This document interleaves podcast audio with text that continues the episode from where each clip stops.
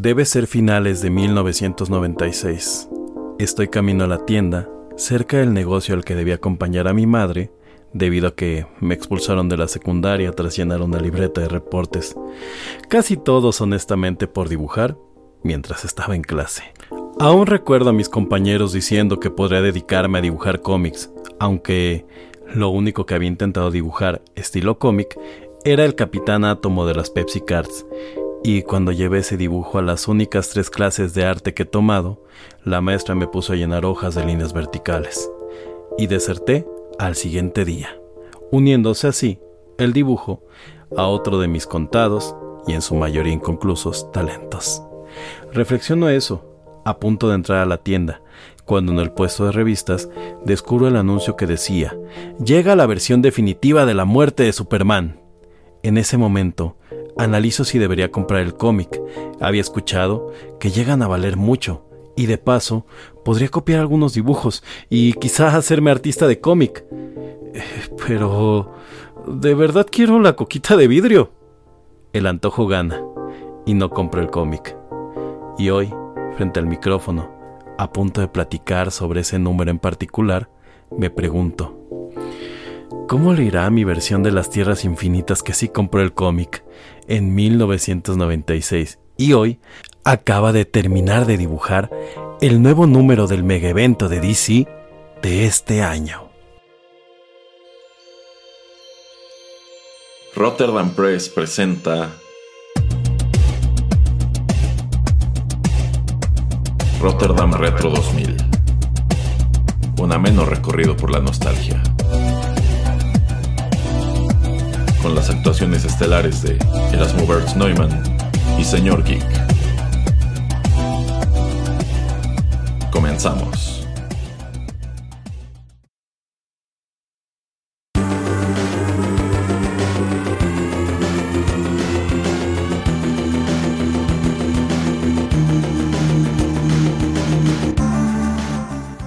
Hola amigos, ¿qué tal? Qué gusto saludarlos una vez más a través de estos micrófonos y darles la bienvenida a una nueva emisión de Rotterdam Retro 2000, un ameno recorrido por la nostalgia. Yo soy Erasmo, nos están escuchando en Rotterdam Press y tengo el gusto de que me acompañe el cotitular de este espacio, el señor Geek. Hola, hola, hola, ¿cómo está señor Erasmo? Qué gusto saludarle. Pues muy bien, señor Geek, aquí ya listo para que entremos de lleno con este programa que decidimos dedicar a un superhéroe que está muy en boga en este momento. Un superhéroe que vaya que ha dado de qué hablar. Un superhéroe, señor Geek, que se caracteriza por esta indumentaria suya. Estos mayones de color azul y rojo. ¿De quién se trata, señor Geek? Es correcto, pues como usted me encargó hacer mi tarea e investigar sobre este superhéroe, definitivamente creo que le vamos a dar un gran programa al público hablando acerca de la muerte de Superman. ¿No eres ¿Qué? Según yo, señor Geek, sí. y corríjame si estoy equivocado, no íbamos a treparnos al tren de el Spider-Verse y esta película No Way Home y hablaríamos sobre Spider-Man. Ah, yo solo me quedé con lo del mayón rojo. De hecho, de hecho en algún momento pensé que era Superboy, después dije, no, seguramente es sobre Spider-Boy. Y dije, no, seguro es Superman. ¿Qué otro superhéroe hay famoso, popular que usa mayones rojos? azules y rojos. Azules y bueno, que, regresó, ¿no? Usando mayones azules y rojos en un punto. Eh, también, también. Una serie de cambios de look ahí. bueno, pues en vista de que el señor Geek preparó su información al respecto, no nos queda de otra más que dejar de lado, al menos por ahora, todo, todo esto de Spider-Man y ponernos a hablar sobre este gran, gran, gran título la muerte de Superman, que se estuvo publicando entre 1992 y 1993. Así que para ir calentando los motores, señor Geek, y para poner las cosas en orden, ¿qué le parece si vamos con música? Me parece excelente, pero antes quiero darles un spoiler. Al final Bruce Willis está muerto. Evidentemente ya pasó la primera y la vimos. bueno, con ese dato curioso, vamos a nuestro primer bloque musical.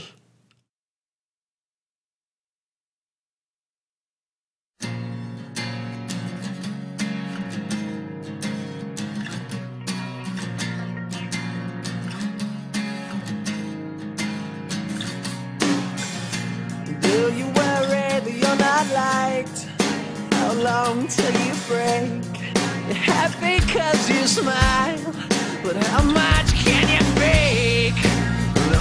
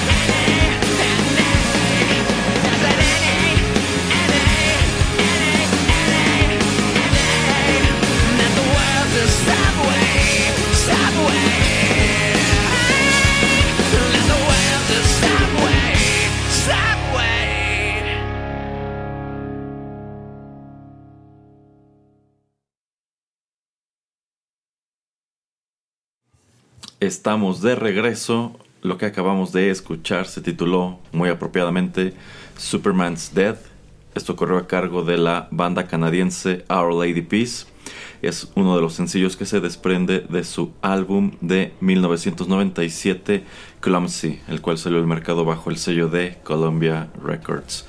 Y bueno, ya se los dijimos en el bloque anterior, hoy estaremos charlando sobre este gran, gran, gran evento en las en la historia de las páginas de DC Comics que fue la muerte de Superman, un arco que comenzó a publicarse en diciembre de 1992 y se extendió hasta octubre de 1993. Esta es una historia que, bueno, digamos que vino a poner otra vez en boga al personaje en los años, a principios de los 90, cuando sus títulos ya no se estaban vendiendo gran cosa. Y es que, pues llegado ese momento, como que DC dijo, la mejor manera que tenemos de hacer que el público voltee de nuevo a estos personajes, a estos personajes ya super antaños. Superman se remonta a 1938, entonces, eh, pues hacia 1993 ya era un personaje muy, muy, muy viejo. Eh, pues es, es eh, borrarlos del mapa, es empezar a hacerlos padecer un número de cosas, es matarlos, es dejarlos lisiados, es convertirlos en villanos y pues prácticamente quien vino a poner en marcha esta tendencia fue eh, Superman. Eh, este, este arco de las aventuras del hombre de acero suele dividirse en un número de episodios y bueno, precisamente basados en ello, el señor Geek y yo decidimos dividir este programa pues siguiendo más o menos los episodios que conforman esta historia. Y en este bloque quiero que nos enfoquemos a hablar un poco sobre pues lo que es el personaje en sí, en lo que es este cómic para cada uno de nosotros y pues también lo que es el preludio a este gran evento que fue eh, bueno que suele referirse sencillamente como Doomsday y también lo que es como tal eh, pues la primera parte de este conflicto titulada sencillamente The Death of Superman. Eh, señor Geek, ¿qué tan fan es usted de Superman? Poquísimo, nada. Muy poco. Me gustaba mucho cuando era niño ver este como tal la Liga de la Justicia, esa la del Salón de la Justicia y el Salón del Mal. con, con, el Superman bonachón que creo que al final hasta daba consejos y todo. Y recuerdo vagamente haber visto la caricatura en donde salía Crypto que era otra como caricatura como de los años 60, yo supongo, pero poquísimo, poquísimo. Es más, yo, yo recuerdo eh, de niño con mucho gusto ver la serie de Batman, la de este, la de Bruce Timm. Eh, el Batman Animated Series. Y cuando empezó la serie Superman se me hacía así como super sosa. Y es que siempre, siempre ha, ha, pasado eso con Superman, ¿no? Superman es un superhéroe tan omnipotente que pues a veces es como soso, que es como que es como ah, incluso se siente como tontorrón, pero creo que creo que por ahí la gran reivindicación de Superman en la cultura popular ni siquiera llega con la muerte de Superman como personaje, sino con este gran monólogo de Kill Bill 12, en donde en donde efectivamente te das cuenta que el problema de Superman no es realmente que el tipo pues sea invulnerable, sino que es tan fuerte que tiene que esconder su, su fuerza, por así decirlo, ¿no? Y bueno, cómo nos ve y demás. Eh, sí, sí, definitivamente. Incluso, bueno, eh, esto que usted comenta sobre estas producciones de Paul Dini y Bruce Timm es muy interesante porque efectivamente la serie animada de Batman de los 90 es considerada por muchos como una de las versiones definitivas, si no es que la versión definitiva de ese personaje. Y partiendo de la popularidad de la que gozó esa serie, es que deciden hacer el mismo ejercicio con Superman y pues la verdad fue un producto muy desangelado, tanto así que pues en realidad el personaje no dio, no, dio resultado en este formato hasta que lo juntaron de nuevo con Batman y otros personajes de DC en Justice League y posteriormente en Justice League Unlimited. Y si hablamos de pues animación de DC, probablemente en el caso específico de Superman es el producto consagrado también. Yo creo que pues sí, sí hay un, siguen haciendo un montón de películas y otras tantas cosas, pero yo siento que jamás han llamado la atención al grado que puede llamar la atención una película animada de Batman o una de pues Justice League en, su conjunto. Y, de hecho la, gran película de Superman de este... Eh, ¿cómo, le llaman al universo de Bruce Team? El Bruce Inverso, no sé. Este es, esa es la muerte de Superman, que tardó muchos años en, llegar a ser animada.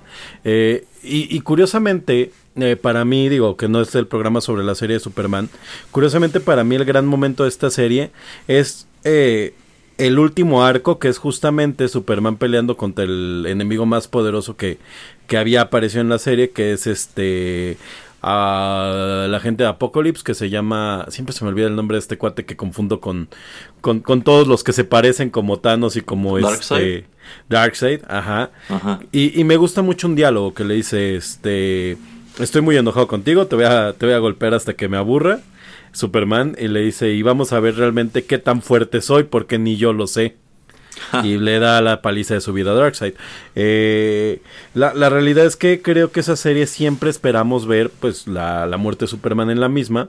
Y es que desde que sale este cómic de la muerte de Superman, todo producto que nazca de, de Superman siempre parece que va encaminado a que en algún momento nos presenten la muerte de Superman, así como en Batman, todo producto que salió pues después de las películas de Tim Burton, este parece que tiene que beber sí o sí de este del Batman de este de Frank Miller. Eh, exacto, exacto.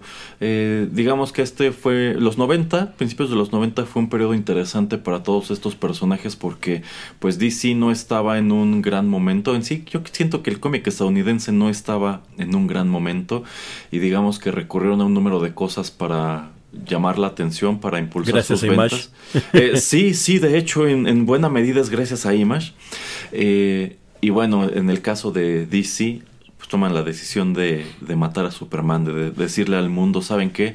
Pues todo el mundo da por sentado que este personaje aquí es, aquí ha estado, aquí está y aquí estará, pero pues qué pasaría si no. Y bueno, esto se ha acusado muchas veces que fue una especie de stunt publicitario, yo pienso que totalmente lo fue, sí, tanto claro. así que pues lo que comenta el señor Geek, prácticamente donde mires a Superman, ya sea en la animación, ya sea en estas películas del universo de Zack Snyder, pues siempre parece que ten, tenemos que matar a Superman en algún momento, ¿no? Que tenemos que enfrentarlo con este monstruo Doomsday. Que es, que es y, como su gran pico, ¿no? Ajá. Sí, sí, curiosamente fue su, fue su gran pico. Y yo siento que es un pico que no se ha repetido, más que nada porque pues Superman es un personaje demasiado consagrado para DC y también, eh, bueno, más allá de que es demasiado fuerte y esto complica mucho de pronto uh -huh. enfrentarlo con, pues, con otros villanos porque forzosamente necesitas villanos que sean así de fuertes y pues a veces no son villanos tan interesantes, es el hecho de que Superman es demasiado perfecto.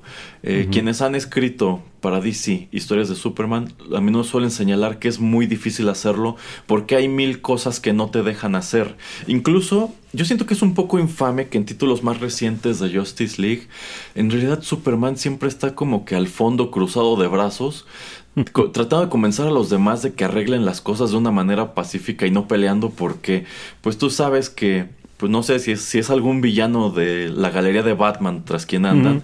En definitiva, no lo puedes enfrentar con Superman porque de un golpe lo mataría, ¿no? O solamente tiene que aventarle su visión láser y lo parte en dos. Entonces, eso lo hace un poco. No, pues, y, y, en general, ajá. ¿no? De, de, la galería de casi cualquier villano de DC, pocos, pocos tienen el nivel, ¿no? Sí, e incluso pues, es de notar que la galería de villanos de Superman en definitiva no es tan interesante como la de Batman. Uh -huh. Ahí encontramos, por ejemplo, a, a, Darkseid, encontramos a Brainiac, al Parásito y otros tantos que aparecieron en la serie animada de, de Bruce Timm. Pero pues yo creo que cualquier día prefieres ver a Batman peleando con Bane o con Joker que ver a Superman contra alguno de estos otros. Sin embargo, en 1992 a DC se le ocurre, bueno, pues si vamos a sacar, si vamos a matar a Superman, necesitamos conseguirle un némesis de su talla. Uh -huh. Y para tal propósito crean a un personaje eh, totalmente original que lleva el muy peculiar y también muy adecuado nombre de Doomsday. Y algo que a mí me parece interesante y es algo que yo no sabía al momento de empezar a coleccionar este serial de regreso en 1993 el señor Geek decía que fue en el 93 que Editorial Vid lo trajo traducido al español. Es correcto. Y bueno, yo coleccioné todo este evento, mis papás me compraron todo este evento en esas ediciones y hoy me doy de topes por no haberlas conservado. Este, bueno, pues en realidad esta cuestión de la muerte de Superman y la llegada de Doomsday la empezaron a pues no anunciar, sino que empezaron a dar guiños en distintos títulos que estaba publicando DC en ese momento, entre ellos eh, Justice League. Y digamos que es precisamente en diciembre de 1992 que arranca esta historia, pues en estas primeras páginas que yo siento son muy icónicas, cuando aparece este guante verde eh, rodeado como de cables, golpeando lo que parece una, una pared de acero y la, la, golpea una y otra vez hasta que logra pues destruirla y ve salir a esta criatura eh, pues arropada en, un, en una especie de, traje verde con unos una especie de visores rojos. Incluso a mí siempre me ha parecido que es una especie de momia. Y más adelante cuando explican el origen de ese traje inicial de Doomsday, sí, sí es como si estuviera momificado o estuviera enterrado como una momia. Y bueno, ves entrar en acción a, a este monstruo que pues en las primeras páginas eh, se las apaña para despacharse pues no a la Justice League más conocida, no a los héroes más conocidos de la Justice League, sino una versión pues menor, La- por así decirlo. O La sea, que aquí- corría en ese momento, sí. la que corrió en ese momento que estaba llena de personajes cero interesantes. o sea, este, este Green Lantern no era Hal Jordan, era Guy Gardner. Que nadie quiere a Guy Gardner. Esa- estaba Blue Beetle, estaba este, creo que Booster Gold y bueno. Buster Gold, sí. Ajá, no, no, aquí no estaba Batman, no estaba Wonder Woman, no estaba Flash. O sea, estos eran personajes netamente secundarios o terciarios. Y bueno, eh, pues para que te des una idea de cuán peligroso es este monstruo Doomsday, cuando aparece y comienza a causar destrozos en los alrededores, bueno, a las afueras de Metrópolis, pues llega la Justice League a confrontarlo, no pueden con él. Y eventualmente es, es Superman quien tiene que llegar a salvar el día y enfrentar a este monstruo que para sorpresa suya es un monstruo muy resiliente, es un monstruo que pues es tan poderoso que tiene la capacidad de, de herirlo y parece una, una bestia imparable, ¿no? Y pues, tú que estabas acostumbrado a ver a Superman que siempre salvaba el día y siempre podía con todos los malosos, pues durante un buen número de páginas ves cómo pues, él está intercambiando golpes con esta criatura. Este, este enfrentamiento, pues prácticamente se traslada al centro de Metrópolis. Y pues sencillamente Superman no puede detenerlo. Y pues el combate se prolonga, se prolonga hasta que adviene lo que ya te anunció el título. Ambos terminan eh, pues muertos después de, puñetazo. propinarse al mismo tiempo un último puñetazo y ahora sí ocurrió lo que pues yo creo que 50 60 años atrás jamás te imaginaste que pudiera ocurrir Superman está muerto y este bueno la verdad cuando yo era niño y leí esta historia por primera vez me gustó mucho Eh, en sí pues a mí siempre me ha gustado mucho leer cómics no soy así súper asiduo incluso soy más de comprarlos cuando de comprar estos arcos cuando ya están completos que es El algo trade. que es algo que a mí me gusta eh, actualmente de lo que está haciendo Smash, que en lugar de darte grapas y que tengas que estar comprando cada semana tu grapa o cada 15 días, lo que hacen es mejor ya presentarte el recopilatorio completo. Y pues es más caro, pero te ahorras el, el problema de que quizá te puedes perder un número, ¿no? O te ahorras el tener que estar pues buscándolo cada semana, cada 15 días en la tienda, en el kiosco, etcétera. Eh, entonces a mí me gustó mucho esta historia y debo decir que cuando pues leí esta muerte de Superman me pareció algo pues me pareció al, al mismo tiempo algo muy padre, al mismo tiempo algo muy triste y un poco desconcertante, ¿no? ¿Cómo es esto de que pues, este, este héroe tan emblemático está muerto? ¿Y qué sigue para él, no? ¿Y qué sigue para Eso- el universo de DC? ¿Y a poco lo van a dejar muerto para siempre? ¿O va a revivir en algún momento? Pues justo eso le, eso le quería preguntar a usted. Usted que sí lo leyó en tiempo real, porque Ajá. yo, yo debo confesar que directamente no lo leí en tiempo real. De hecho, sabía que había pasado, lo recuerdo vagamente como un gran evento pues mediático, pero no, no me toca pues estar comprando las grapas, ¿no?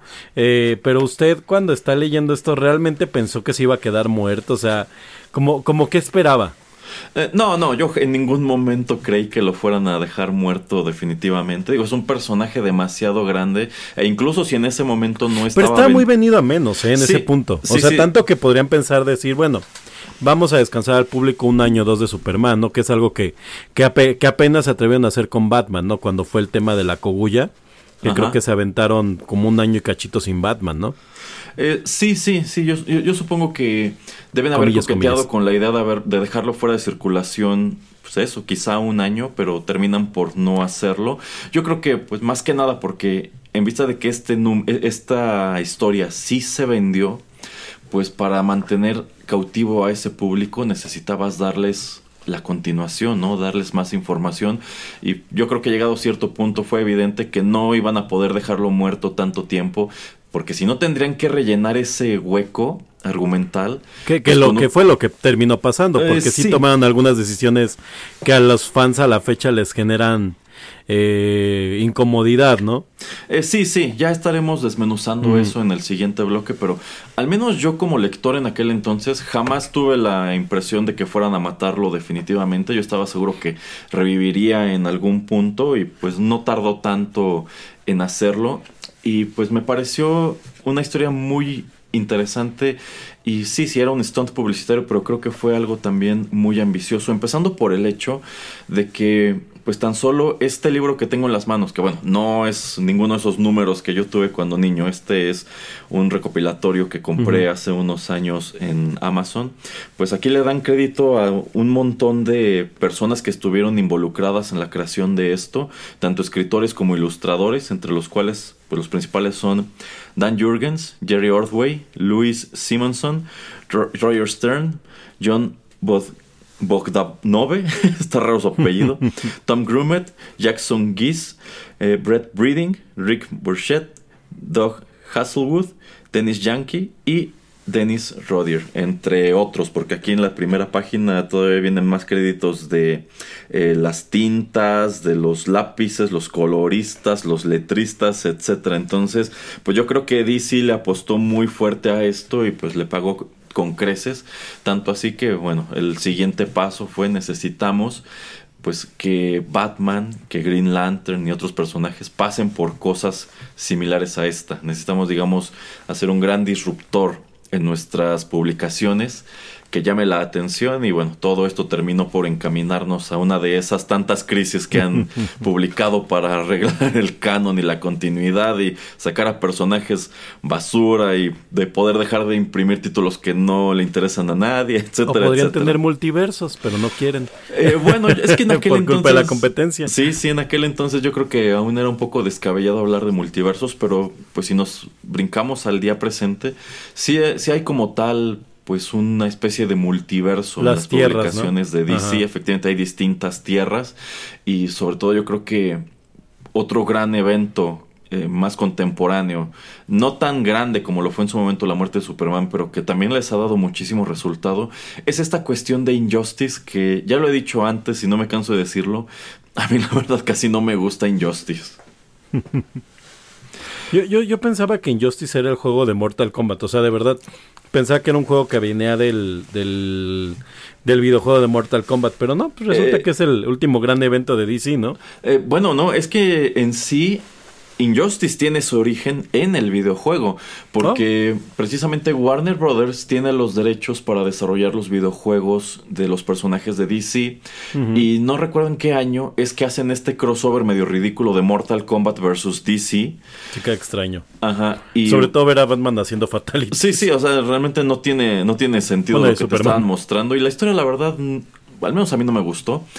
Eh, y posteriormente, cuando digamos que también reviven la franquicia de Mortal Kombat con Mar- Mortal Kombat 9, el 10 y más recientemente el 11, pues deciden seguir explotando la licencia de DC y lanzan al mercado Injustice, que está totalmente inspirado en un episodio de Justice League Unlimited en donde pues los héroes de esta de esta tierra asoman a otra tierra en donde no existe la Justice League sino los Justice Lords y estos superhéroes se han convertido algo así como en los, los dictadores de Bueno, sí, este sí. mundo, que es una especie de utopía, pero el precio que se paga para llegar a esa utopía, según descubre Batman, pues es muy alto. Y digamos que ahí vemos a un Superman convertido en una figura súper cuestionable, quien decide utilizar sus poderes para, pues digamos, dominar el mundo. No como, un, no como un conquistador, sino como una especie de policía que se encarga de que el mundo sea como él quiere que sea, incluso si tiene que ser por las malas. Y es la popularidad del videojuego lo que los lleva a publicar ese cómic que sigue publicándose y que cada vez tiene una historia más compleja, más enredada y Que, que bueno, además era, era el evidente camino hacia, hacia el que iba, o hacia el que va, o hacia el que irá, o hacia el que podría ir. Es que estamos en un punto en donde, en donde todo puede pasar con el, el universo de Zack Snyder, ¿no? Este, bueno, pues sí, sí, sí. Injustice es, es creo que el, el último gran evento de DC que, que le ha llamado a la gente mucho la atención.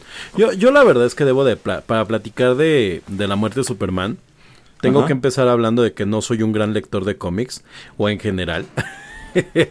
leo mucho, pero sobre todo leo como mucha información en general de, de este cosas curiosas y artículos y demás, ¿no? Pero me, me cuesta un poquito de trabajo sentarme a leer una historia completa. Últimamente hasta ver películas. Eh, en fin, pero eh, yo sí reconozco el impacto cultural que tiene Superman eh, como tal en su, en su muerte, en estos cómics de la muerte. Yo tengo vagos recuerdos del 92, 93, en donde se hablaba en las noticias de que Superman había muerto. O sea, yo recuerdo haber visto en las noticias eh, que, no sé, algún eh, comentarista de noticias, quizá Javier Alatorre en mis recuerdos, desconozco porque es 1993, tengo siete años más o menos para ese tiempo, desconozco quién sería, pero sí recuerdo haber visto en la tele la noticia que Superman se había muerto. La última vez que vi que hablaban de la muerte de un superhéroe en los en las noticias, eh, me parece que justamente fue ahora que este que Batman estuvo muerto un ratito y, y algún otro más.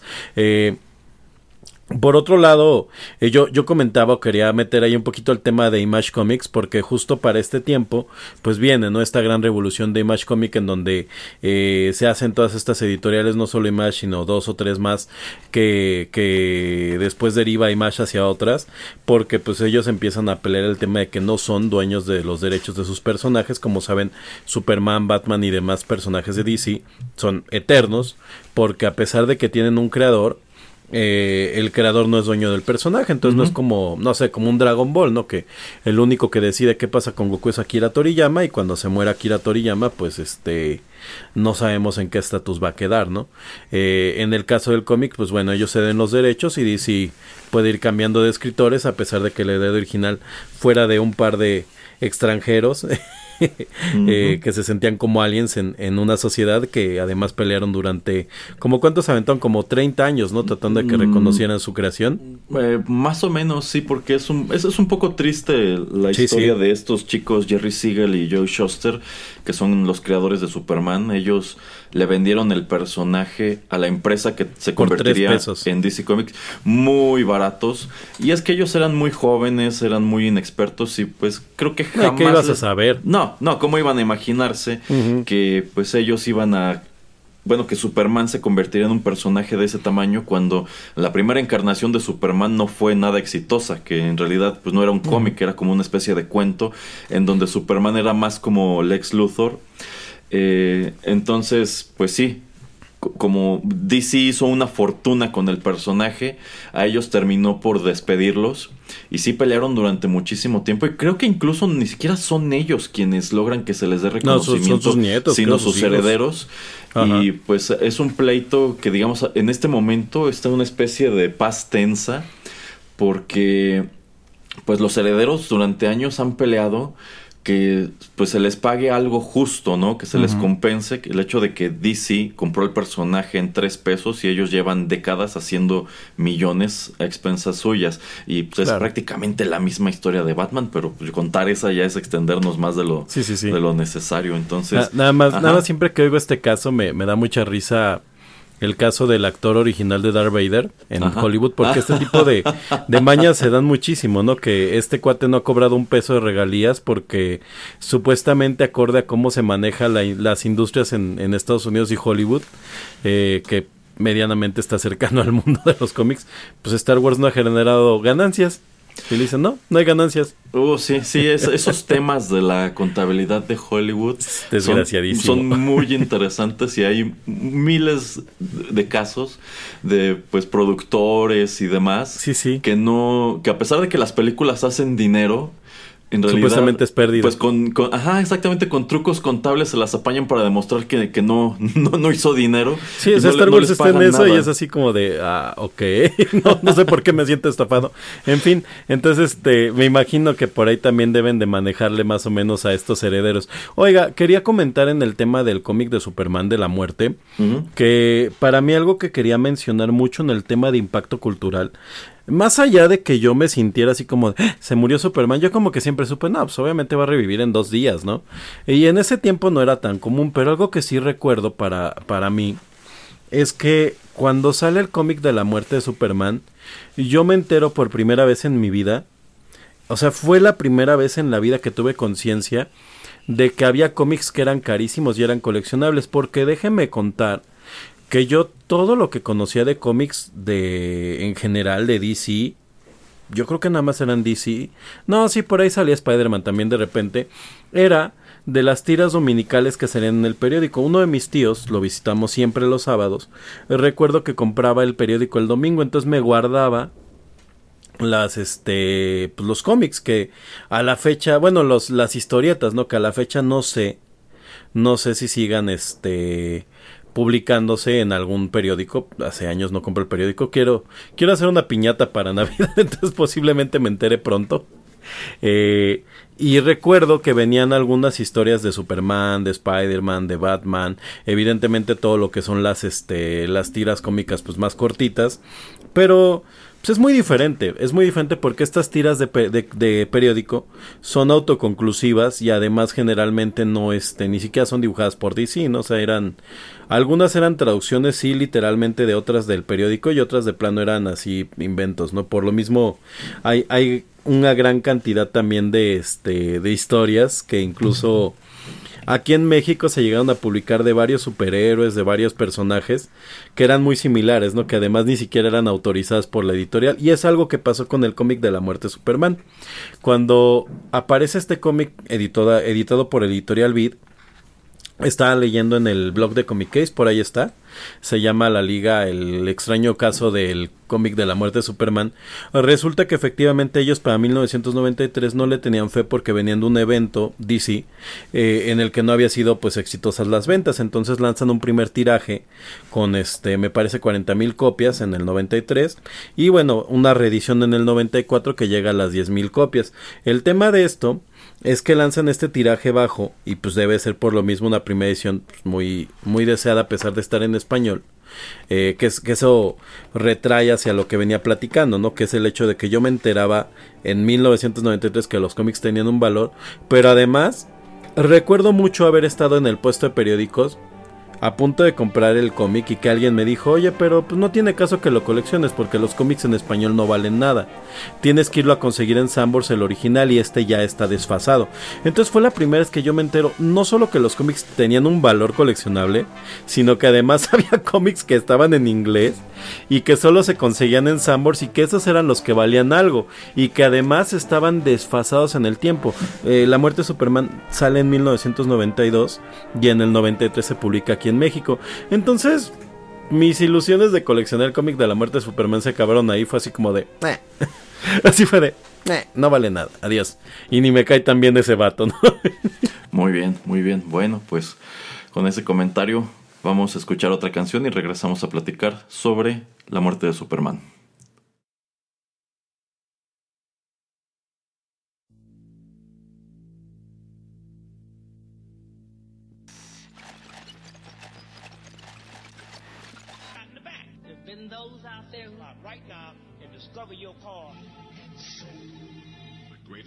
Of our time.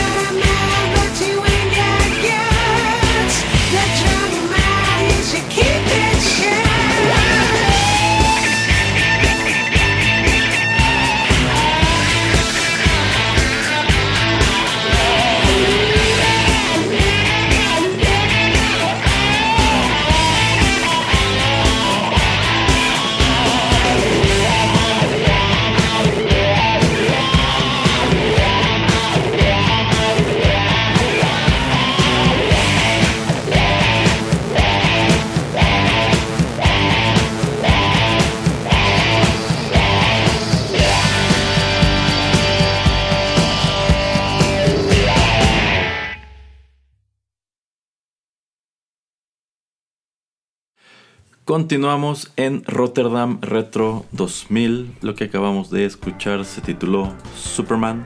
Corrió a cargo de la banda Stereophonics y esta canción se desprende de su álbum de 2005 Language, Sex, Violence, Other, publicado bajo el sello V2. Y bueno, en este bloque quiero que hablemos un poco sobre, pues digamos, la siguiente etapa de esta historia. Ya en el bloque anterior comentamos esta cuestión de que aparece este monstruo llamado Doomsday, pelea con Superman y ambos terminan muertos. Y yo creo que la continuación evidente de este acontecimiento es, bueno, pues qué sucede con el mundo cuando Superman ya no está. Y esa, esa explicación la encontramos en un par de arcos que el primero de ellos se denomina Funeral for a Friend, que pues es precisamente eso, es lo que ocurre durante y después del funeral de Superman. Estando muerto este icono, y bueno, estos son elementos que toma totalmente Zack Snyder en, estas películas de Batman v Superman, en Justice League. Eh, bueno, pues construyen un monumento a Superman en el centro de Metrópolis y es una especie de mausoleo porque incluso él está enterrado ahí dentro y pues ves a una Justice League que está pues digamos devastada porque perdieron a, esta figura pues no sé qué tanto qué tan válido sería decir el líder pero bueno perdieron a, a Superman. Y más que nada Funeral for a Friend se enfoca mucho en qué sucede pues no con eh, sus papás sino quizá más específicamente con Jonathan Kent.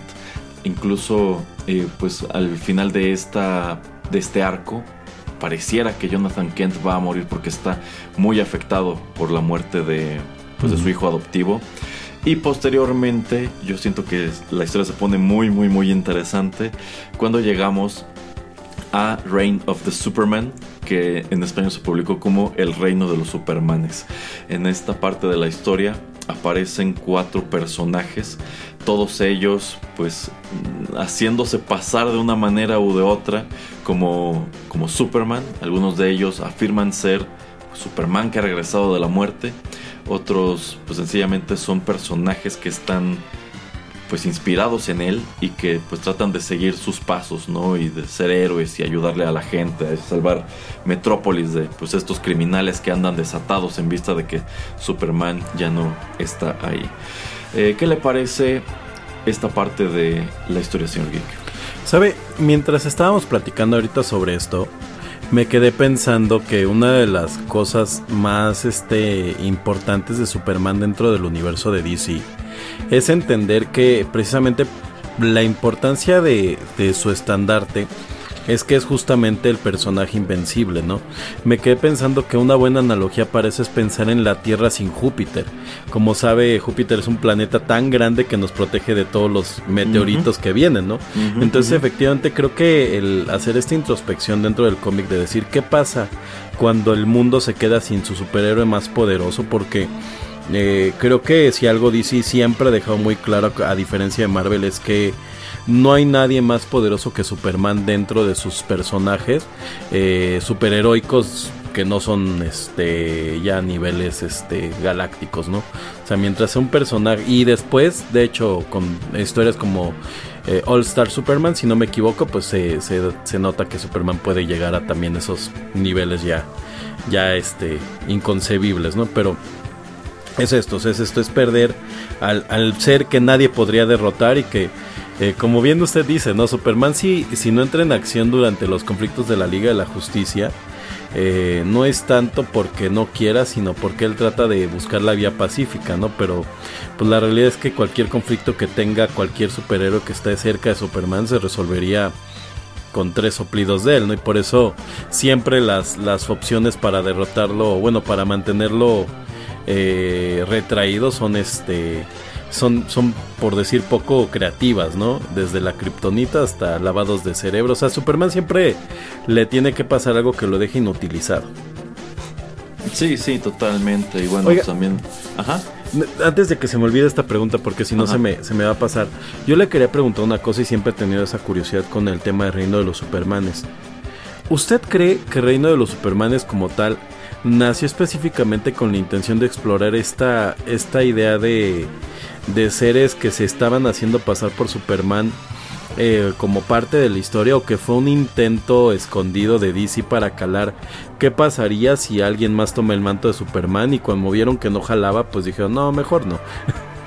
Eh, probablemente, probablemente hay algo de eso detrás de esta historia. Eh, a mí me pareció una movida muy interesante y muy inteligente. O sea, yo, yo creo que después de que ves este mundo pues muy abatido por la ausencia de Superman, eh, pues tú como lector estás esperando en qué momento va a regresar, ¿no?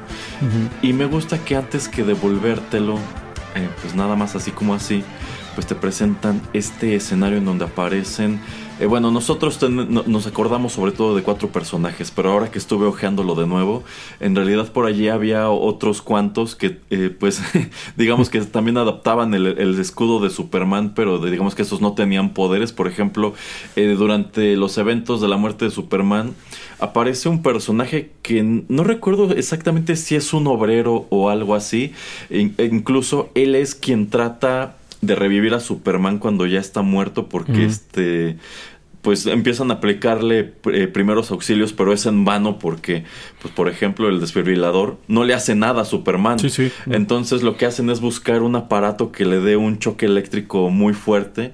Y este personaje que, insisto, creo que es un obrero, un pescador, algo así, él es el que se ofrece de voluntario pues a, aplicarle esta descarga, ¿no? Porque al parecer es algo muy peligroso.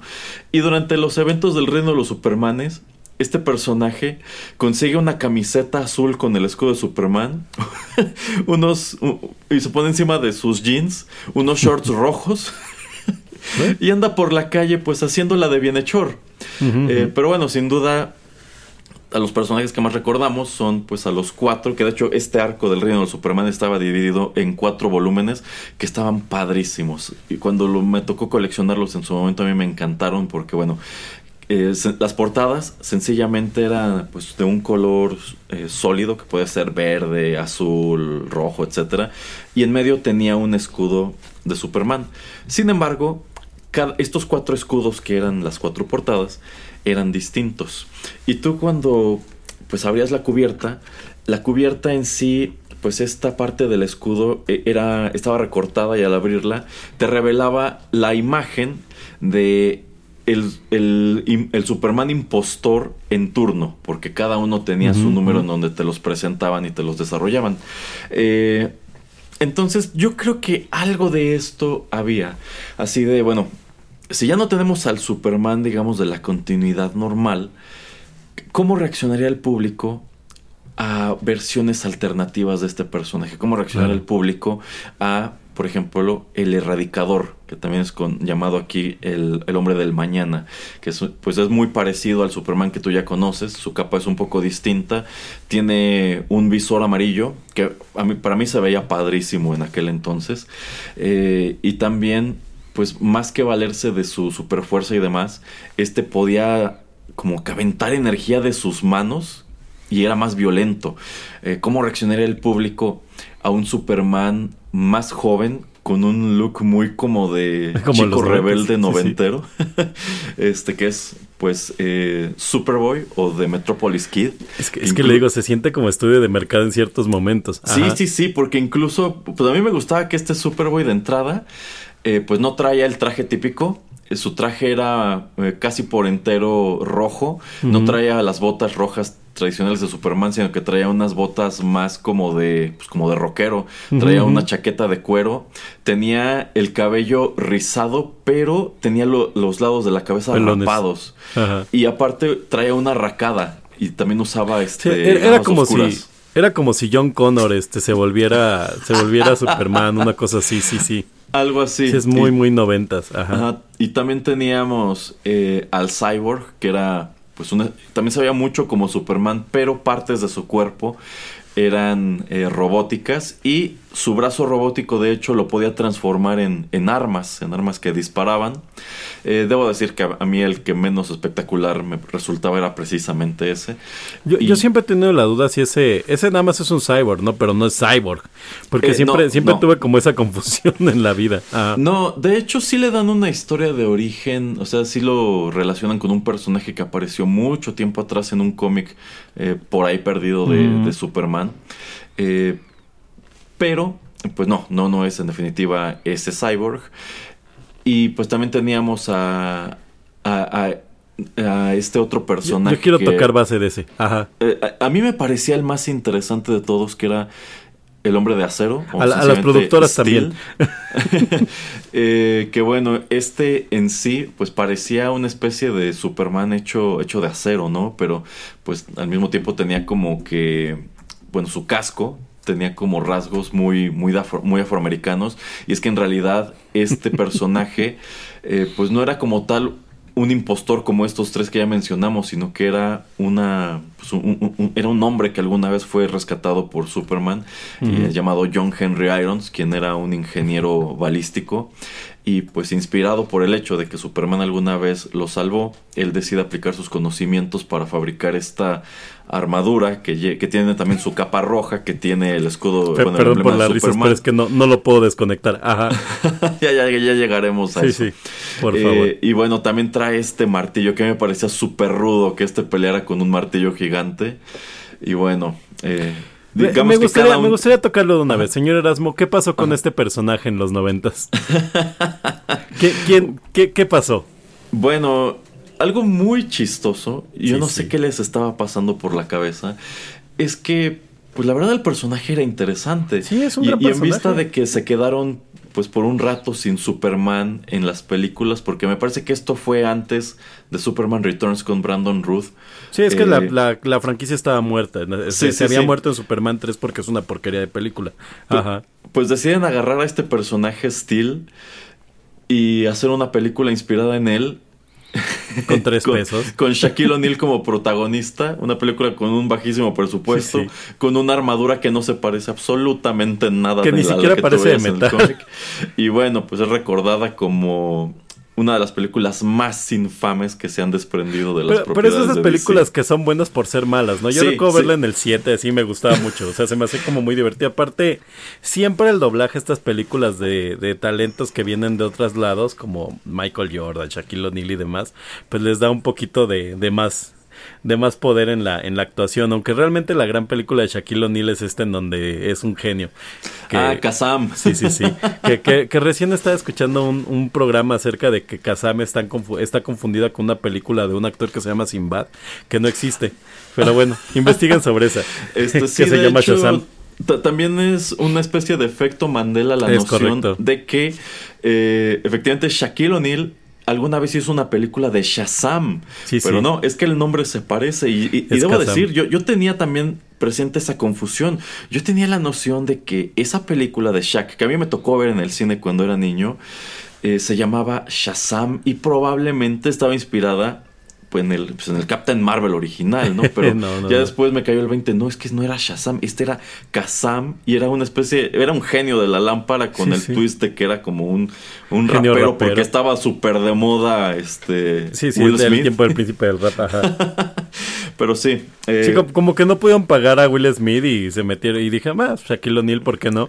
Y, y, y es como la trilogía de Shaquille O'Neal, porque la tercera parte de esto que hace se termina en su juego, que es el Shaq Fu, que by the way acaba de tener remake. En sí, fin. sí, como que él estaba tratando de pegarle por todos lados y ninguna le funcionó. No, no, no, pero. Es- Pero, por cierto, para, para tercerar el tema de Shaquille O'Neal, busquen sus videos en donde se le, en donde se queda congelado. Son muy divertidos. Es una personalidad. En fin, y es parte del reino de los Supermanes con este personaje de acero. Sí, sí, bueno, yo, yo siento que es una lástima que hayan hecho esa película. Porque... No, y además, eh, perdón que, que interrumpa, pero además que, que la película en ningún momento referencia a Superman, o sea, como No. que le hicieron como un producto alterno y realmente te enteras que es parte del universo de Superman porque por ahí hacen una mención a que están en Metrópolis, por ahí hacen alguna mención a que a los nombres de los personajes, ah, es el de Reino de los Supermanes, sí, sí. Eh, sí, sí, y es una lástima que, la, que hayan hecho esta película porque yo siento que hoy día probablemente alguien podría darnos una muy buena película. Seguramente de Netflix. Este, de este personaje. Eh, no, Netflix no, pero, o sea, será No, muy no, padre no, ya ver- sabe, por esta, por esta onda que tienen de, de que si eres pelirrojo terminas este de-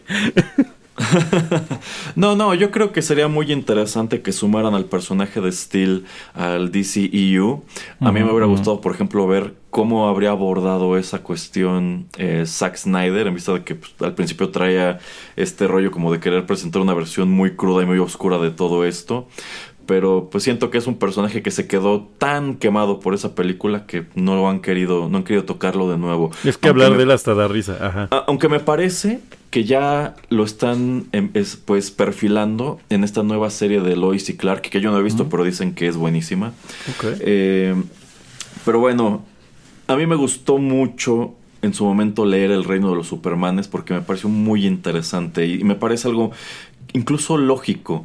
Quizá yo no me lo habría imaginado a esa escala de que llega el cyborg y el erradicador y demás, pero yo sí pensaría que de pronto surgieran en Metrópolis locos haciéndose pasar por Superman, ¿no? Aferrados a, a la idea de que pues tiene que haber un Superman siempre, ¿no? Y alguien tiene Claro. que poner orden en esta ciudad. Y bueno, es el reino de los Supermanes lo que te encamina a ya la última parte de la historia que es el regreso de Superman, cuando descubres pues cuál es la realidad de- detrás de todos estos personajes, porque llegado a cierto punto como que tú crees, no, no sé, me da la impresión de que el erradicador podría ser el verdadero, o quizá es el cyborg, ¿no? Sí, sí. Pero eventualmente tú descubres eh, pues qué hay detrás de todo esto, quién es realmente el cyborg y bueno, digamos que esto solamente sigue complicándose. Y, y que a la fecha sigue en discusión, ¿no? De qué Superman estamos viendo el día de hoy. Pero yo lo que quiero decir es que cuando, cuando lleguemos a este punto, definitivamente tendría que sonar música grunge y decir ¡Extremo! Sí, bueno, la manera Sí, en sí, que... sí. Bueno, bueno, ahora que tengo estos dos libros en las manos y los estoy hojeando, pues este es un dibujo ya muy fechado. o sea, Sí, no, ve- totalmente. esto Solo le falta la camisa de cuadros amarrada a ese Superman. Sí, sí, sí, o sea, esto se ve pues muy noventero, o sea, los looks como lo que describíamos de este Superboy, pues sí, en definitiva este era un look muy pues, muy cool en aquel entonces. Yo creo que si manejaras un look como este actualmente te verías te verías bastante ridículo. Pero pues a mí me pareció muy padre en su momento y me sigue gustando asomar, me, sigue gustando asomar de vuelta a todo esto. Pero a ver, señor Geek, de estos cuatro eh, personajes, ¿cuál le gusta más a usted? A mí me gustaba mucho Superboy. De hecho, es más, recuerdo perfectamente que tuvo un muñeco de Superboy. No sé de dónde era, eh, porque no era de la, de la serie animada. Como que Superman tenía una línea de muñecos, como del, del cómic. Recuerdo mucho que además tenía como unas como pinzas por alguna razón de, de- en sus manos. Y se me hacía un muñeco muy padre, o sea, se me hacía así como muy muy padre que tuviera la chamarra, que fuera rockero. Eh, se me hacía padre que fuera más joven, porque creo que una de las cosas que siempre me ha pasado con Superman o, o me pasaba cuando era más joven yo, era que sentía que era como un señor, ¿no? O sea, como que como que Batman este es como una cosa, como un ser nocturno que está ahí que te que te brinca por encima, pero Superman se me hacía como un señor en calzón, o sea, de hecho, yo sí recuerdo mucho que para mí Superman era como muy chistoso porque decía, ¿en qué punto te vuelves el salvador de la humanidad y decides que tu look va a ser pues traer calzones encima, ¿no? O sea, te compro lo de que la S es el símbolo de creo de paz en su planeta, una cosa así, ¿no? Pero ¿y los calzones? Entonces, el rediseño Superboy con pantalones, con mayones, etcétera. Y de hecho, el de los nuevos 51, en donde también se los quitan, siempre me ha hecho mucho sentido porque siempre me he preguntado por qué es tan icónico que un cuate de 40 y de 30 y 40 años traiga encima sus calzones de su ropa. ¿Hay, hay alguna explicación en los cómics, señor Erasmo, de eso? La verdad no lo sé, pero precisamente cuando decidieron eh, quitarle los calzones rojos a Superman en The New 52, eh, a mí me causaba incluso ruido verlo así. Es más, a mí me sigue causando ruido ver a Henry Cavill sin su calzón rojo. Pero, pues efectivamente ha sido eternamente uno de los elementos más risibles del personaje. Y poco a poco nos hemos ido acostumbrado, acostumbrando a verlo sin, sin eso. Pero al principio era, era incluso raro, como que lo veías incompleto. Y Sí, me sí. sucedía exactamente lo mismo con Batman, porque pues Batman también traía su calzón negro. Pero, pero está de Eh, acuerdo que, que Batman siempre ha sido como que te queda claro que Batman tiene una armadura de batalla, o sea, que el, que el cuate se tiene que Mm. defender. No sé, porque, por ejemplo, si nos regresamos al de Frank Miller, su look Sí. sí, es muy de, muy de mayones. Eh, yo siento Eso que sí. esta cuestión de que manejarle una especie de armadura nos viene de, de Tim Burton, que allí ya Tim para Burton quitarse de pleito, de que si con calzones o sin calzones, todo el traje es negro y se acabó. Y sí trae calzones, pero son negros. sí, sí, sí. Ya posteriormente George Clooney, con George Clooney se los quitaron. Pero bueno, pero le dieron pezones. sí, sí, sí, también Sí, le dieron o sea, en, al- pezones. en algún punto este, dijeron, bueno, si Batman va a luchar, pues seguramente necesita pezones, porque... Fuck off.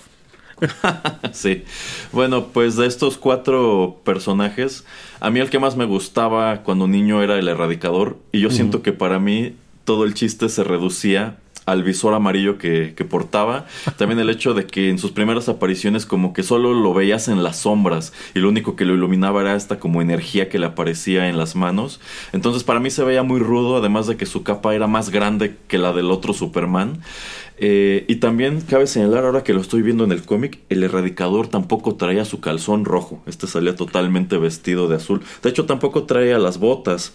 Eh, sin embargo, mirando en retrospectiva, yo creo que el personaje más interesante era en definitiva eh, Steel. Steel. Y- E insisto, a mí me gustaría que en algún momento pues lo retomaran con dignidad para quitarnos el mal sabor de boca de lo de Porque Shaq. creo, creo que ni en las animaciones ha llegado a, a tener representación. ¿eh? Estoy un poquito perdido con, con los últimos. Y bueno, lle- llegar a, llegáramos al, al siguiente punto porque ahorita buscando así mientras platicamos imágenes, pues me encontré imágenes del regreso de Superman y, y de, de, de ese, de ese infame momento de Tim Burton que yo siempre he agradecido que no pasara. Para mí hubiera sido muy interesante que sucediera. Yo creo que persis- persistirá en la memoria como un gran que hubiera pasado. Nada más de ver el documental al respecto, yo Sí, pienso sí. que esta película hab- habría sido un tremendo desastre porque querían hacer cinco mil cosas en esa película. Yo me pregunto, ¿en qué película de hora y media hubieran cabido tantas cosas? Sí, Pero- y más en ese tiempo, ¿no? O sea, más en ese tiempo que no, no, no podíamos pensar en que a lo mejor se hubiera dividido en tres películas o algo así. No, no, no. O sea, No, tenía que ser una nada más. sí, esto, eso iba a quedar como la Liga de la Justicia de sin Zack Snyder, ¿no? Que es, La de Joss Whedon, ajá. Ajá, que son tantas cosas que dices, ok. Sí, se pasaron tantas cosas que no pasó nada al final. Pero fíjese, Ajá. señor Geek. A ver, Zack Snyder ya hizo otra vez Justice League. Sylvester Stallone ya presentó otro corte de Rocky 4. ¿Por qué no puede Ah, agarrar? Ah, sí, sí, sí. ¿Por qué no puede agarrar Tim Burton y decir, voy a hacer primero Batman 3? Ok. Con Michael- bueno, no- con Michael Keaton ya no, pero con otro actor. No, sí, Y- es que es que Michael Keaton está tan entero que podría ser Batman 3 desde desde la idea original, que es A lo este, mejor. ajá, que es del Batman de Miller, o sea, sin broncas, ¿eh? Y, y que, y que dijera, bueno, ¿saben qué? Ya que está tan de moda esto de pues revivir estos productos, estos proyectos que quizá fracasaron o ni siquiera despegaron, órale, vamos a, vamos a hacer Superman Lives con Nicolas Cage. No lo sé, no sé, no sé, a mí sí me da muchísimo. O sea, todo, todo lo que veo de Superman Lips solo me deja pensar que iba a ser tremendo desastre y que iba a enterrar para siempre a Superman, a Nicolas Cage y a Tim Burton. O sea, o sea, creo que les hicieron un gran favor en cancelarlo. Yo, yo pienso que sí, yo pienso que sí. Y bueno, yo creo que la película que se llevó las repercusiones de ese Sí. pudo ser fue Wild Wild West en definitiva. Y, y yo creo que un poquito este la, la Batman de George Clooney, ¿no? O sea, creo que Ah, sí, Creo, creo que creo que a George Clooney le tocó la herencia de los batipezones. O sea, creo que ese Superman tenía pezones, o sea, sin broncas. No están en las fotos, pero estoy seguro que alguien dijo, debería de tener pezones. sí, sí me parece que sí. Es Pero como bueno, el estilo, ¿no? Se da cuenta que la, que la armadura de ese Superman era como, como que tiraba para allá, ¿no? Más o menos, sí, sí, yo siento que estaban tratando de inclinarse por looks cada vez más radicales para estos superhéroes, para que ya no se parecieran tanto a lo que tú veías en el cómic y de paso pudieran venderte nuevos juguetes.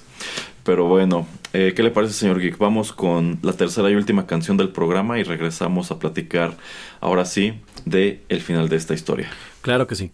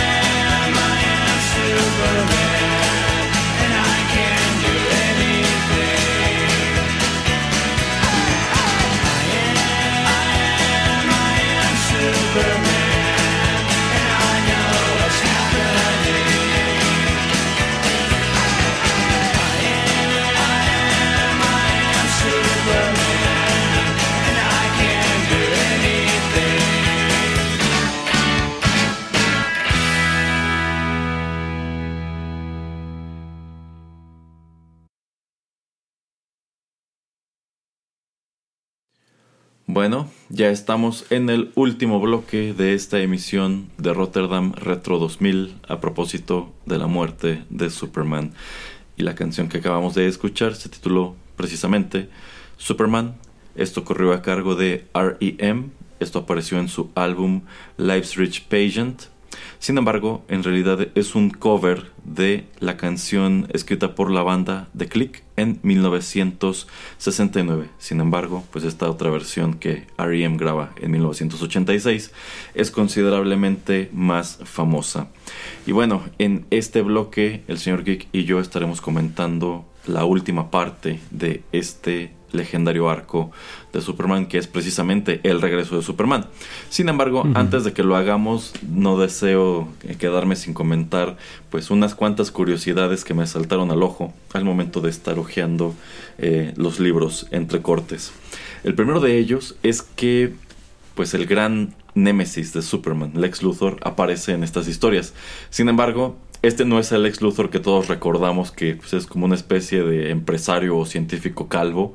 En estas historias Lex Luthor tiene una larga cabellera rojiza y también una una poblada barba roja, eh, en vista de que el ex Luthor que encontramos en este punto de los cómics es un clon del ex Luthor original, es un Lex más joven y quien se hace pasar por, pues, por una persona recta, ¿no? Una persona honesta y encima de eso tiene una relación sentimental con Supergirl. Eh, otra peculiaridad es que Bill Clinton aparece en estos cómics. es rescatado por el cyborg precisamente y aparece pues toda una página que es como es algo es como un extracto de el Daily Planet en donde aparece el cyborg estrechando la mano de Bill Clinton en la oficina oval. Eh, también otra peculiaridad es que en este, bueno, sobre todo en el, en el arco del reino de los Supermanes, aparece una villana que, que creo que es exclusiva de esta historia que es llamada uh, The White Rabbit, la conejita blanca creo que era en español, eh, llamada Angora. Eh, y esta mujer es, bueno, es presentada como una mujer con una cabellera blanca muy eh, voluptuosa, con unos atuendos muy reveladores, quien pues es parte de esta oleada de crimen que empieza a tratar de apoderarse de Metrópolis ante la ausencia de Superman y es una contrabandista de armas, es una mujer que está vendiéndole a los criminales de Metrópolis un arma denominada Toastmaster que al parecer es tan poderosa que pues puede atravesar este cualquier tipo de protección que use la policía, ¿no? Y de hecho, pues al parecer este personaje tiene una especie de historia previa con el hombre de acero, con Steel. Y por último, pues también la versión que encontramos en, este cómic de, Supergirl. Eh, bueno, normal, normalmente la Supergirl que nosotros vemos en los cómics es una prima de Superman que también sobrevive al cataclismo que destruye el planeta Krypton. Sin embargo, en estas historias, esta Supergirl es una especie de criatura que puede cambiar de forma. Eh, y, la forma que adopta para estar en la Tierra es precisamente la de, la de Supergirl. No estoy seguro si esta sea otra encarnación de Kara Zor-El o es otra criatura kryptoniana, pero bueno, eh, son cosas que yo ya no recordaba gran cosa, pero... De, de, hecho, en, en, una viñeta donde usted le pega y se vuelve así como... como si plastilina, sí, exacto. al parecer esta es una como criatura, eso, de plastilina, como de color morado, y, y efectivamente cuando la hieren recupera su forma original y digamos que ya que se recupera puede adoptar de nuevo esta forma pues de la chica rubia, este típica de, de Supergirl. Eh, son cosas que yo ya no me acordaba gran cosa, pero al momento de estarlo ojeando, pues todos esos recuerdos vienen de vuelta. Eh, pues ya después de que encontramos este arco del reino de los Supermanes, pues viene ahora sí el regreso de, de, Superman.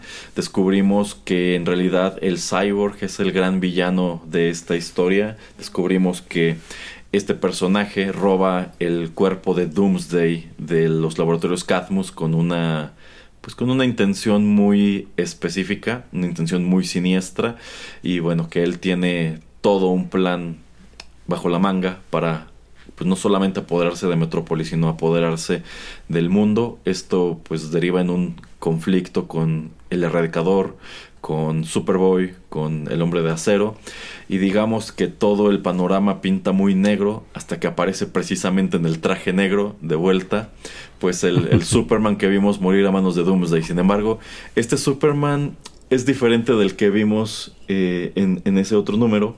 ¿Por qué, señor Geek? Ah, pues porque no es necesariamente Superman, no lo sabemos. Eh, bueno, en sí, cuando yo era niño tampoco me quedó muy claro cómo, cómo sucedió esto, pero ahora que lo estuve repasando en sí, sí, ese, e, ese sí es el, Superman, porque como les dije antes, lo enterraron en este monumento que le construyen en Metrópolis. Sin embargo, en el número del erradicador, ese, el cuerpo de Superman también es robado, al igual que es, robado el cuerpo de, de, Doomsday. Y descubres que el erradicador es algo así como una inteligencia artificial kryptoniana. Es algo así como la inteligencia artificial de la fortaleza de la soledad. Que al morir Superman, digamos que encarna en un cuerpo muy parecido al suyo. Él es quien roba el, el- el cuerpo, se lo lleva a la fortaleza de la soledad y lo coloca en una especie de cápsula en donde pues la fortaleza misma se encarga de revivirlo. Sin embargo, cuando revive, de entrada está un poco desorientado. Se sorprende mucho de descubrir que hay cuatro personajes pues, utilizando su emblema y su nombre. Y también eh, descubrimos que no tiene poderes. Este Superman no puede volar, no tiene super fuerza, no tiene super velocidad, no tiene, no tiene nada. Incluso. Que eso, Ajá. que eso era una gran idea para, para darle, darle más vida a Superman, eh, comillas. Eh, sí, sí, entonces, eh, pues yo recuerdo mucho este momento en el cual vemos llegar a esta especie de armadura o robot a un muelle de Metrópolis y desciende de, de- ese robot, pues este Superman vestido en el, en el traje negro. Pero, pues más allá de eso, también tiene el cabello largo. o sea, cuando Superman murió, tenía el cabello corto y tenía este eterno risito en la frente. Creo que, creo que la respuesta correcta que debí de darle hace un minuto era ¡Porque es extremo! Exacto, este Superman se ve más extremo. Tiene el cabello largo, viste de negro. Este traje negro tiene algunos motivos como metálicos. No tiene el emblema de. Superman, sino que tiene pues otra especie de, de decoración o, o- o grabado. Y bueno, al verlo aparecer, pues a, a todos les entra la duda. ¿Este es el verdadero Superman o es otro impostor que viene a sumarse a esta tendencia del reino de los Supermanes? Sin embargo, más adelante descubrimos, efectivamente, este es el verdadero. Y pues es durante el enfrentamiento final contra el cyborg. eh, precisamente luego de que el cyborg destruye la ciudad de Green Lantern, que eso nos lleva a otro arco de ese personaje en los 90. eh, pues este Superman recupera sus poderes, recupera su traje y ahora sí, digamos que viene a salvar el día por fin. ¿Qué le parece la conclusión de esta saga, señor Geek? Pues creo que, creo que toda esta saga a, a la larga funcionó. Es recordada con mucho cariño. Pero a mí que la vi tan de lejos, siempre me pareció como muchos intentos para buscarle una personalidad acorde, un este una, una forma de relevancia a Superman en los noventas, ¿no? Con todos estos héroes como Spawn que estaban arrasando, que eran héroes brutales, este, como Gen 13, de, de, como Witcher, como todos estos personajes que empezaron a salir ya por ahí de medianos de los noventas para arriba. Y pues que era la tendencia, ¿no? Igual pues para competirle a las historias de Marvel como más este pues más medianamente maduras porque si algo siempre eh, en DC se, se ha este como como creído era que sus personajes eran como muy este muy infantiles, ¿no? Y quién diría que la vuelta del tiempo les hizo ser los personajes oscuros de los cómics, mientras que Marvel se volvieron los personajes chistosones, ¿no? Cuando Marvel pues siempre había sido como más este mm, pues más contestatario, si bien no era más serio, era más contestatario. Eh, lo, lo, que, lo que yo siempre creí es eso, que fue un gran experimento de, de renovación, de renovación del personaje y que en un punto alguien dijo, a ver, vamos a hacer cuatro Supermanes, a ver con cuál conecta más la gente, eh, vamos a traer de vuelta el de regreso, pero creo que sí era como de, vamos viendo a ver como para dónde se quiere mover el público, pero que a final de cuentas se volvió la historia emblema hacia donde van todas las historias de Superman a la fecha, o sea, toda historia de Superman que se haga el día de hoy, si se planea una serie, si se planea una animación nueva, si se planea lo que un juego de Superman, eh, si Superman va a ser como un cameo, eventualmente todo esto va a llevar, o bueno, si va a ser parte de un arco, todo esto seguramente va a llevar a que se muere y que regrese con el traje negro. O sea, ya es como ya es como la la este la la, la terna, ¿no? Sí, sí, totalmente. Eh, yo creo que algo de lo que más le podríamos criticar a las películas de Zack Snyder es que pues, tan solo en la segunda se le ocurre meter esta cuestión de la muerte de Superman cuando yo creo que si su intención era explorar esto, pues debió esperarse como a la cuarta o quinta película y de cierto modo eso es algo de lo que le pega mucho más adelante a Justice League porque es una mala decisión.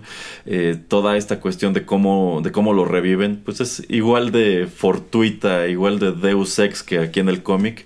O sea, aquí lo metieron en una cápsula en la fortaleza de la soledad y la fortaleza sola lo revivió. Allá, pues, lo meten a esta nave y solamente tienen como que electrocutarlo tocando este líquido.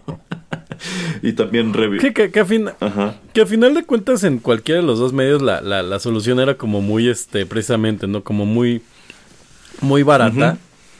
Eh, y que por eso es por lo que mucha gente sigue cuestionándose, ¿no? Si efectivamente fue Superman el que regresó, si fue como un clon, si es como una cosa que implantó. De hecho, sé que hay algunas este, referencias que alguna vez llegaron a hacer en cómics posteriores donde como que se lo preguntan los personajes, pero todo el mundo dijo, ah, sí es Superman y ya. Eh, sí, sí. Eh, debo decir que cuando a mí me toca leer El regreso de Superman siendo niño, no me gustó tanto como lo anterior. Sea, yo diría que la muerte de Superman, Reign of the Superman, sí me gustaron mucho, pero ya el regreso... Sí, es que había un buen misterio, No ¿no? tanto. Sí, sí, sí, sí. En definitiva se manejó muy padre. Pero cuando te devuelven a Superman es un poco anticlimático, al menos lo fue para mí, porque, ok, ya, te hacemos esta revelación de que el cyborg es, es malvado. Pero no me gustó que al mismo tiempo quitaron de circulación a los otros tres. Es decir, te quitan del camino al erradicador, te quitan del camino a Superboy y te quitan del camino a Steel. Eh, los cómics los han retomado de una u otra manera más adelante, sin embargo, nunca han vuelto a ser igual de relevantes, nunca pues los han vuelto a Ah. juntar en un gran evento como este.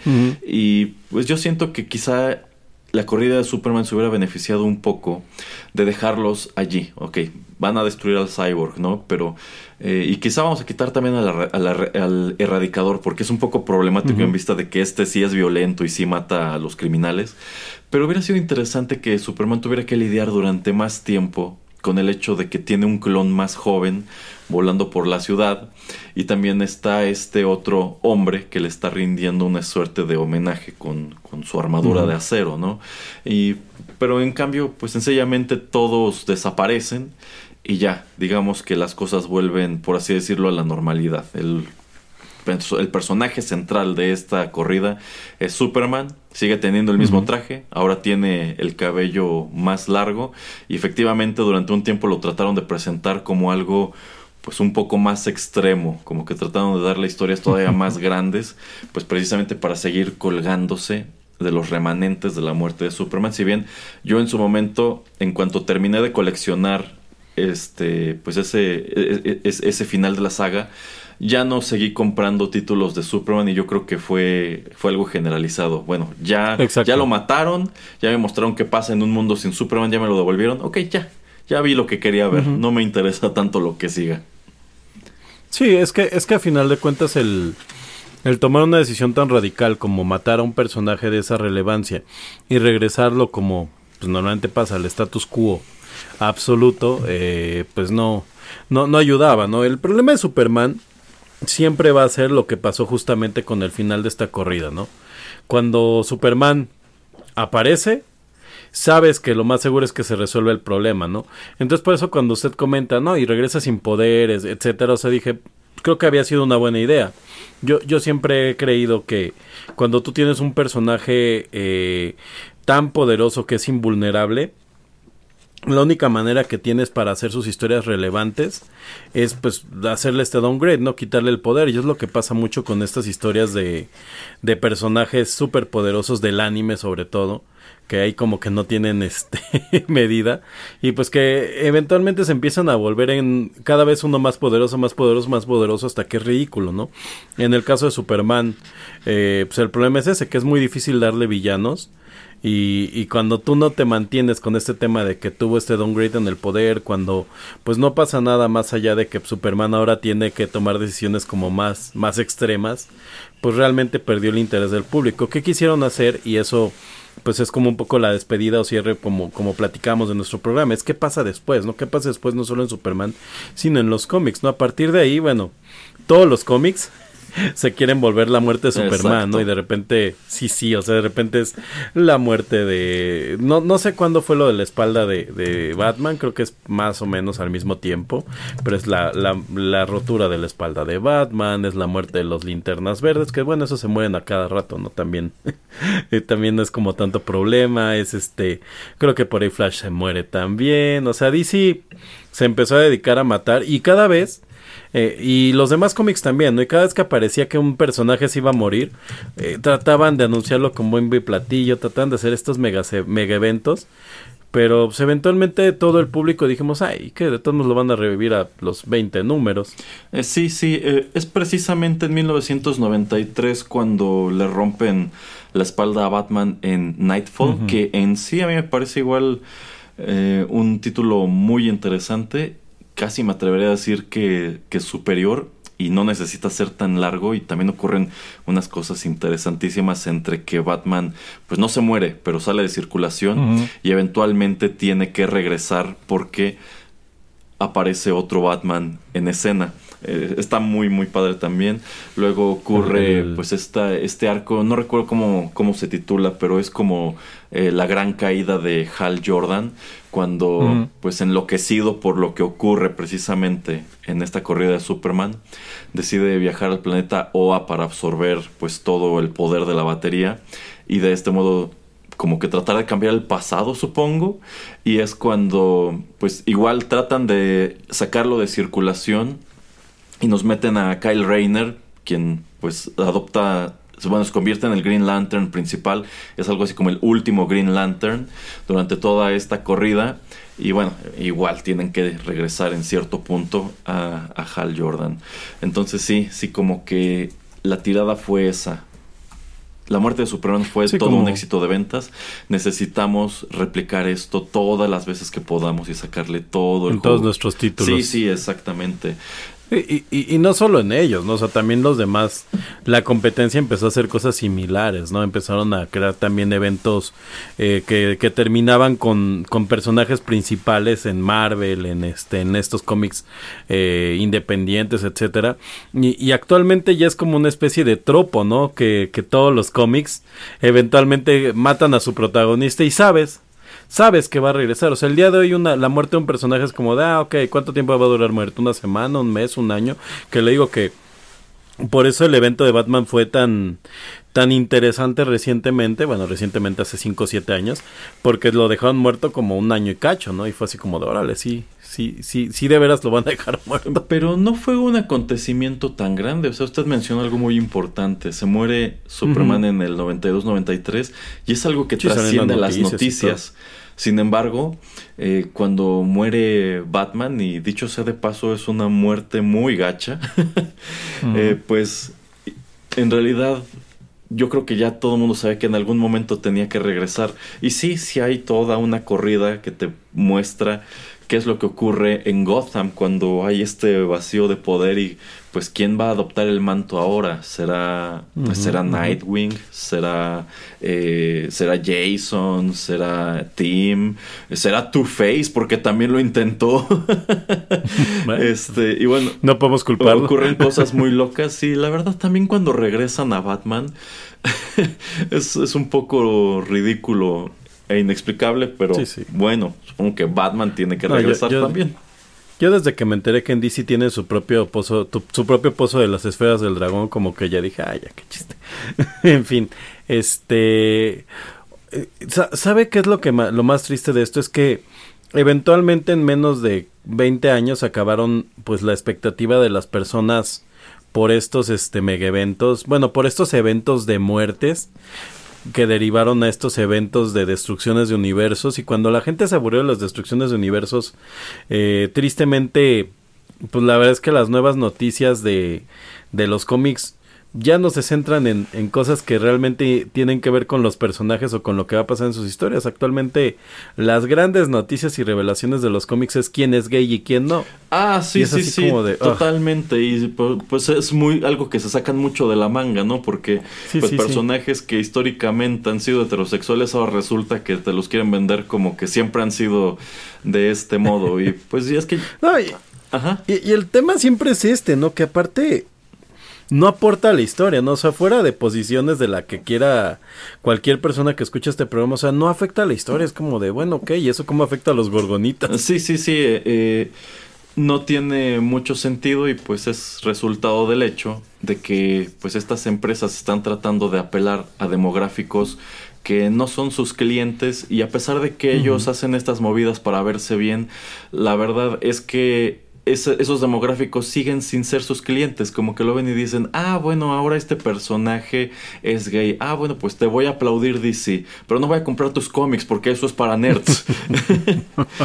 Eh, y pues Exacto, tenemos exacto. casos como el de esta superheroína que era de Marvel, me parece, que era una chica gordita que pues trataba de apelar precisamente a, a un demográfico eh, muy específico y pues el personaje no vive nada porque pues nadie compró el cómic porque a fin de cuentas, ah, sí qué buena intención, pero no nos interesa adquirirlo.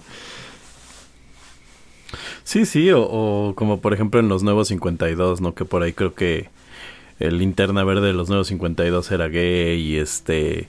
Y ahorita acaban de sacar que el hijo de Superman... Ah, sí, también. Este, kind of extraño, es, el, es gay también y... Y le digo, o sea, actualmente se acabaron los eventos de las muertes para convertirse en los eventos de, de salida del closet de personajes y es así como de... O- Ah, o, o donde les quieres cambiar la, la raza muy forzadamente, Ah, bueno, ¿no? sí, de que sí. ahora todos van a ser asiáticos y latinos, etcétera, etcétera. Sí, no, y sin estereotipos, ¿no? Porque tienen que ser asiáticos, pero pero no van a pelear con Kung Fu. Ah, no, no, no, sí, no, no, no. Sí. Bueno, Pero bueno, es con esto que es- eso ya es... Sí, Ajá. sí, eso ya es agua de otro molino.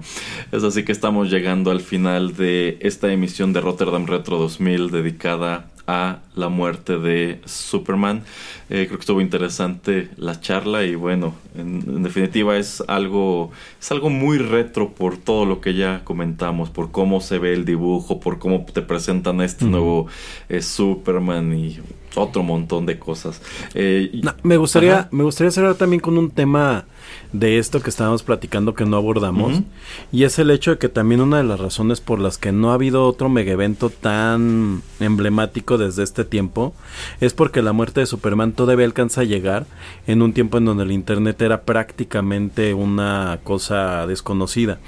Y eso es un tema, ¿no? Que actualmente, por ejemplo, con las filtraciones y demás, tú puedes planear el mega evento de la vida, pero ya está spoilereado seis meses antes, ¿no? Sí, de hecho a mí me pasó con eh, este evento de Three Jokers, que bueno, cuando lo plantearon fue algo muy ambicioso, ¿no? Como que existen tres Jokers y no solamente es uno. Eh, sin embargo, pues yo, yo ya había encontrado esta historia en internet antes de que se publicara incluso en Estados Unidos y dices, efectivamente le quitaron, el, el internet vino a quitarle mucho esa magia. O sea, cuando a ti te anunciaron en los 90 que Superman moriría, pues sí tenías que estar coleccionando tus grapas, ¿no? O esperarte que saliera el recopilatorio. Pero actualmente, pues ya, ya no es así.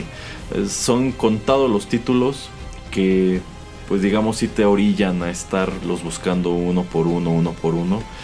Pero pues el internet, digamos, lo, lo ha estropeado de cierto modo. Aunque de también hecho- ha hecho más fácil hecho- acceder a materiales que en su momento Sí, quizá claro. te perdiste.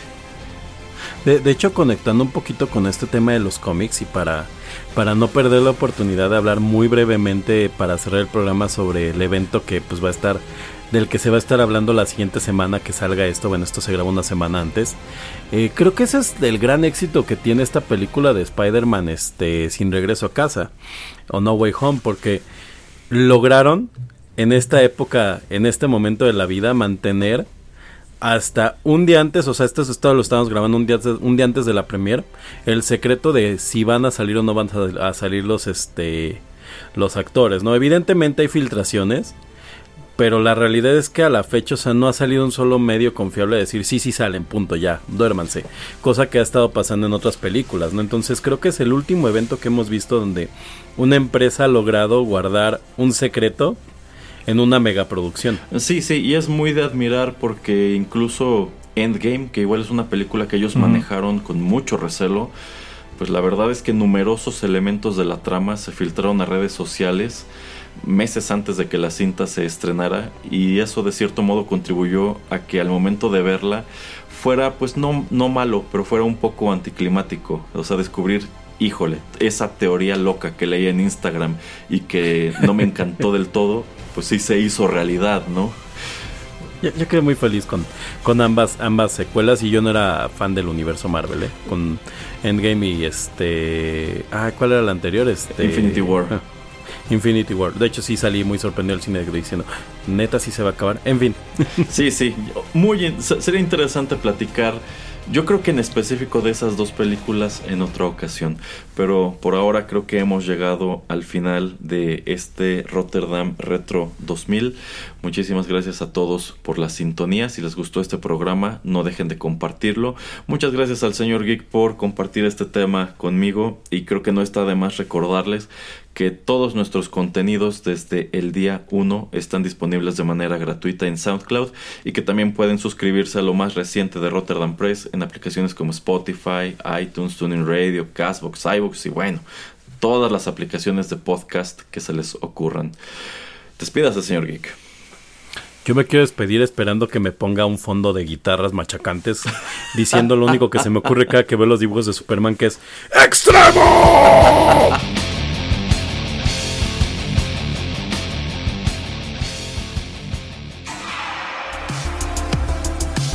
La aventura de hoy llegó a su fin. Pero aún queda mucha nostalgia por recorrer. Te esperamos aquí, en Rotterdam Retro 2000.